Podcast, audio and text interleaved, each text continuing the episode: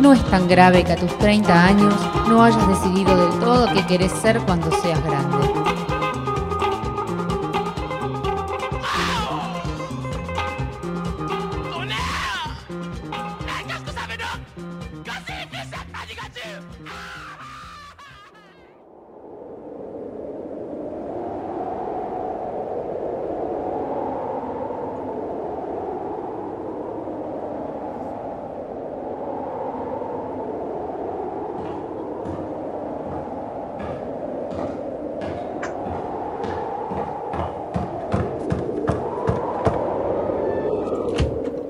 En clara sintonía con la apertura del programa, ahora Facundo Rosso nos va a comentar cómo vivió él esas misas, esas previas eh, a los recitales más esperados, quizás por el mundo del rock and roll en la Argentina, ¿no, Facundo?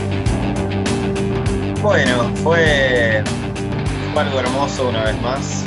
Eh, pienso desplegar todo lo orgánico que pueda hacer respecto del Mister, del Indio Solari, de todo lo que él haga. Este, por lo tanto, les voy a decir que, bueno, es esa, esa espera, esa víspera, que vino cargada también de cierta ansiedad como la de hoy, por el miedo a quedar afuera, a perdérselo, a que esté sucediendo y uno no estar pudiendo.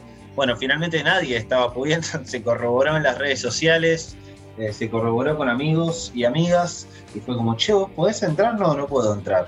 Y, fue como todo muy incierto, che, pero ¿qué, estuvo pasando algo? ¿Por qué, ¿Por qué será que no? y era un recital de, fundamentalista, digamos, ¿no? De no, aparte, era, era en el momento. No es mis universo esto.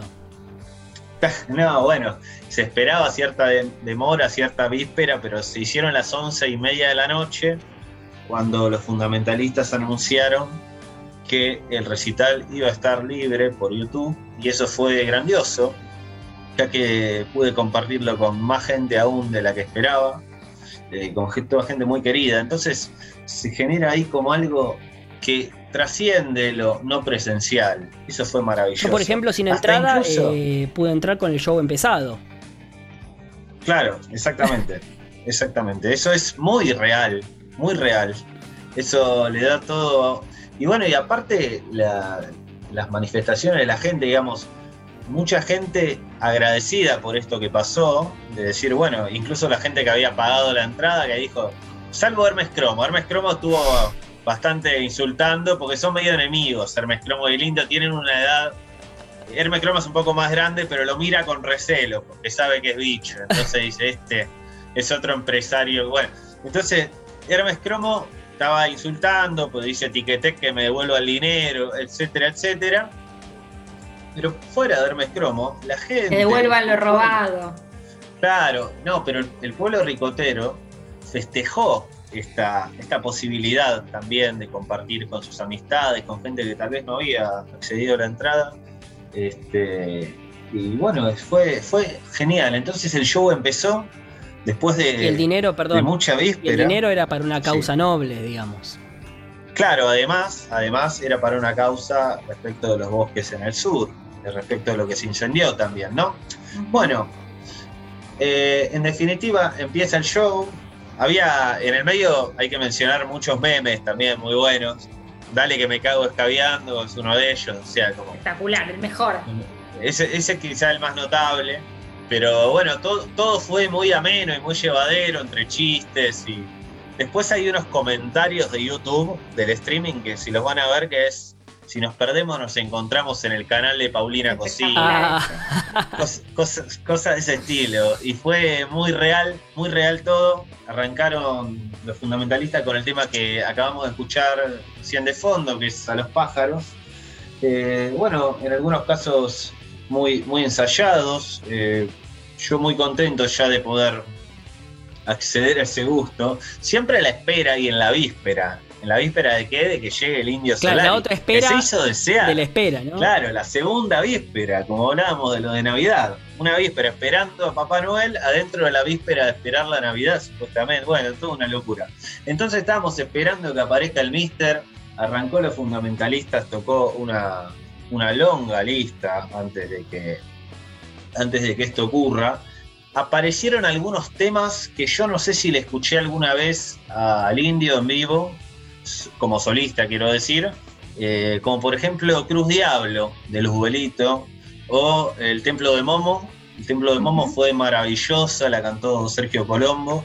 Este, respecto de las voces, también, bueno, Adiós Ibai, eh, varias canciones del Tesoro de los Inocentes muy bien ejecutadas, muy bien tocadas, y muchas críticas, eh, por lo menos en lo que es mi entorno, mis compañeros de recital, y también un poco en lo que respecta a mí, respecto de lo vocal, ¿viste? Como hmm. que quizá pensamos siempre en, esta, este contrapunto hermoso que puede darse, porque también hay, un, vínculo forjado y lindo con los decoradores, con la Kermés Ricotera, donde invitan a cantantes como el chino Laborde, este, o a Juli Lazo. Hay, hay muchos cantantes que ejecutan con mucho gusto las canciones de Los Redondos en ese caso, y que seguramente lo harían con las canciones del Indio. Entonces, eh, con todo el respeto del mundo y el cariño, va una sugerencia de esta amena columna de hora libre, ¿no? Porque esta crónica, hay que decirlo, está en el contexto de una hora libre, el profe está de paro, porque la presencialidad no puede ser, porque lo que se vio en este programa, eh, con el cuplé, el programa pasado fue eh, contundente y nefasto. Entonces hay que, hay que tal vez dejar pasar un poco, hablar un poco de música. Hablando un poco de música, quiero preguntarte sobre lo que yo escuché y que me llamó la atención, eh, yo como un colado, ¿no? Ahí en el. No por lo no ricotero, sino porque no me compré la entrada, sino que entré tarde al, recital por YouTube. Sobre la voz de Débora. La opinión más legítima, ¿no? Sobre la voz de Débora Dixon, que, leía. Que, que me pareció que sonaba muy bien. Eh, por lo menos en los temas que le tocó eh, cantar sola. Y muchos comentaban que la querían escuchar en todos los temas. ¿Vos cómo lo ves eso, Facu? ¿Cómo lo ves? Estoy de acuerdo. Estoy de acuerdo también, ¿eh? es, otra, es otra alternativa que cante todos los temas de Bora Dixon y, Luciana Palacios también, la verdad, maravilloso lo de ambas, toda la banda, el desempeño de la banda, los vientos, Colombo y Tallarita, a quien le decíamos la más pronta, de las recuperaciones, por favor que ya se mejore, que queremos verlo tocar la marcha peronista desde el balcón como el año pasado. Eh, bueno, eh, después también las guitarras son implacables, Gaspar y Baltasar, este, a Melchor no lo han conseguido aún el chiste fácil. Eh, no sé, en definitiva está muy bien armada la banda, yo le metería una vuelta de tuerca a la cuestión vocal y aprovecharía lo, lo amado que es en el ámbito del arte en general el Indio Solari como para invitar cantantes y hacer unas bandas eternas del indio. Entonces, imagínate incluso Sky. Entonces vos decís que el indio en la pantalla y Sky ahí con los otros. Vos decís que con esta descripción, digamos que lo escuchaste mejor ahora que si hubiese no hubiese pandemia y te ibas a la barriga a escucharlos. Digamos que hay un punto a favor de la virtualidad. Eh, por supuesto, no, no, no se puede negar, no se puede negar en ese sentido. Porque vos, eh, digamos que el relato de esta crónica eh, sin pandemia era, escuché más al tipo de al lado gritándome los temas muy lejos que, mm, digamos que otra cosa, ¿no? Va, no sé cómo... El show en sí. Bueno, sí, claramente se disfruta desde otro lugar, sobre todo cuando se disfruta la música.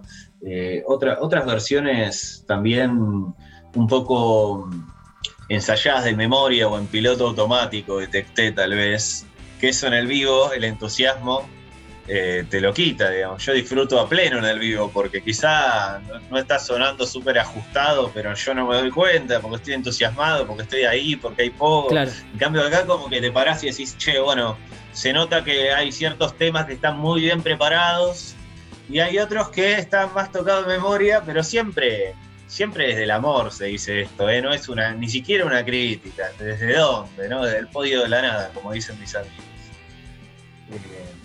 Uh, no me quiero adelantar algo que por ahí vas a abordar un poco más adelante en la columna, ¿no? Pero eh, me gustaría preguntarte también qué opinás de la apuesta. Bueno, es, maravilloso eso que han hecho. Este, la verdad, eh, en sintonía con las fotos que le había sacado el fotógrafo personal a Indio ahí en Epecuén, eh, que yo las vi expuestas ahí en Biblioteca Nacional, siempre me acuerdo. Había unas gigantografías del Indio ahí en Epecuén, en el cementerio, ahí en el matadero también hay una foto.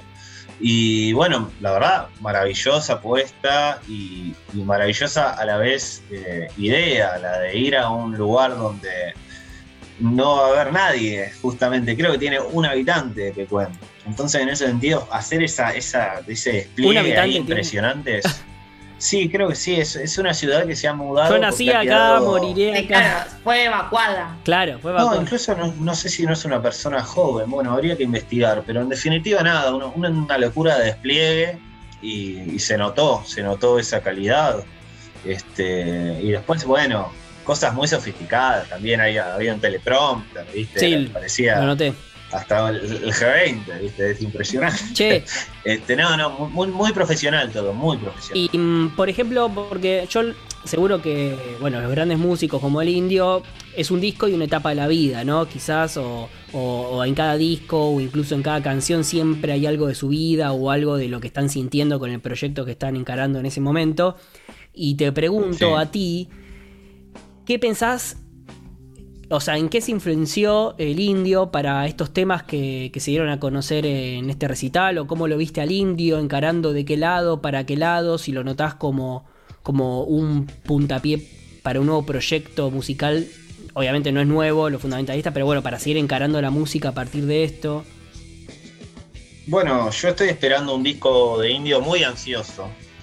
Eh, sé que él está trabajando hay mucha mucho desánimo. Yo, más que, ¿viste el foro bardo que se arma en las redes, yo no, quiero alentar eso, pero sí quiero evitar el desánimo. No se desanimen que dicen es una despedida, ay, es una despedida. Lo que decíamos con algunos colegas, eh, se está despidiendo hace tres discos, hermano, desde que dio la entrevista a Pergolini. Y bueno, esto eh, va a ser así y, va a ser largo y es difícil, pero la verdad es que es impresionante que el tipo pueda seguir irradiando poesía. Y esto lo digo como un fanático de uno de los últimos discos de, eh, no sé, por ejemplo, el de David Bowie que hablaban recién, Black Star, el disco que incluso creo que mm. llega a ser póstumo. O, el de, o el de Leonard Cohen, el disco de Leonard Cohen, mm. es impresionante. Eh, y bueno, yo creo que Indio va en esa sintonía porque es un caballero del rock, no sé cómo decirlo. Ahí estuvo con el trajecito, ahí empilchó re lindo, pero no, no lo tomemos como una señal de ame. y si es así, bueno, eh, siempre lo agarrará bailando. Bueno, pero ¿y estas, ¿y estas nuevas canciones qué onda para vos? ¿Con qué las relacionás? Bueno, estas canciones bueno, eh, la nostalgia es algo que está muy presente en Indio, eso está sin lugar a dudas así.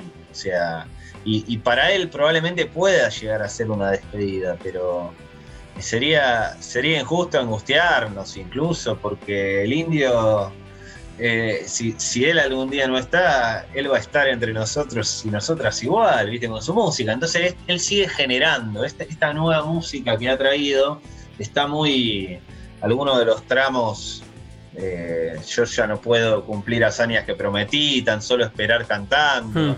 Este, hay cosechas de un segador que, bueno, son todas cosas no tan optimistas, pero bueno, hay, que entender también que en un momento de la vida uno se plantea cierta. Nunca fue demasiado optimista. Igual, claro, yo no, recuerdo un indio eh, optimista, ni tampoco recuerdo un indio. Em, no melancólico, como siempre fue, tendió a un juego entre luces y sombras bastante marcado y contundente.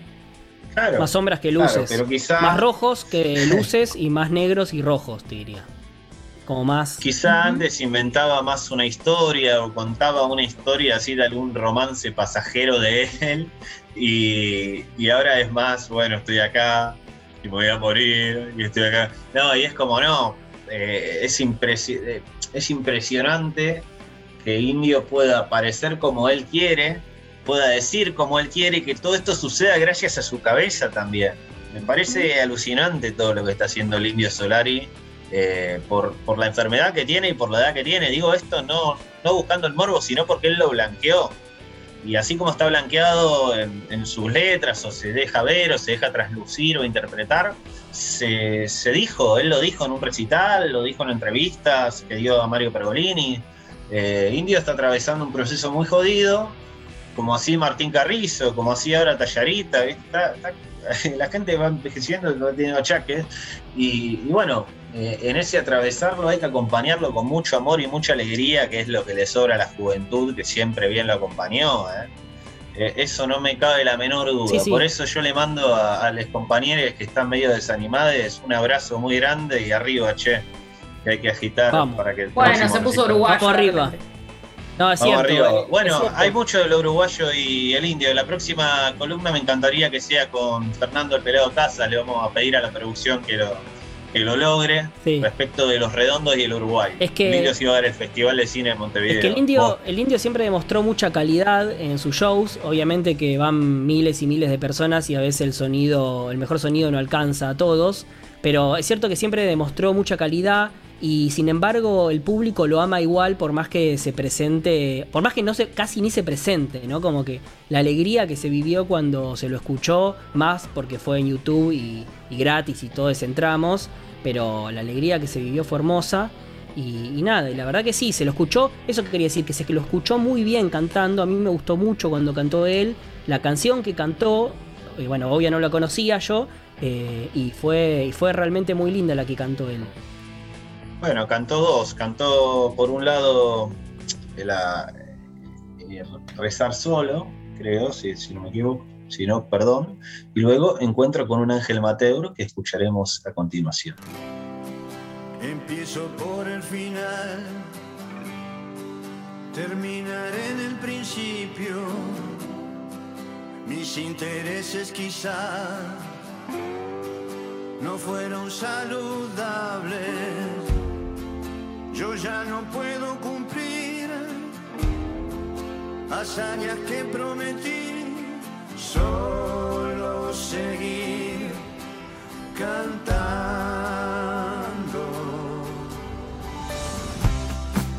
La traición duele hacia atrás,